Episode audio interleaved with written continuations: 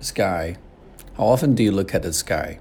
I look at the sky from time to time. Before I go out, I will look at the sky to see if I need to bring an umbrella.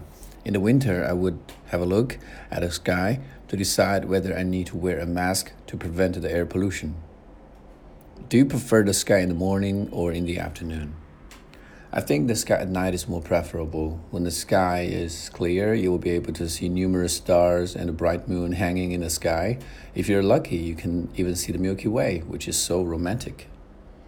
Can you see the moon and the stars at night where you live? Unfortunately, no. Nowadays, the air is seriously polluted, and in the cities, there are numerous, uh, the cities are illuminated by the various kinds of lights. These lights interfered with the lights coming from the outer space, so it's almost impossible for us to see the moon and the stars anymore. Is there a good place to look at the sky where you live? There is a mountain in the suburb area which is about 100 kilometers away from my home. It is said that the air quality there is very good, and uh, along with the altitude, I think this place makes a good observatory.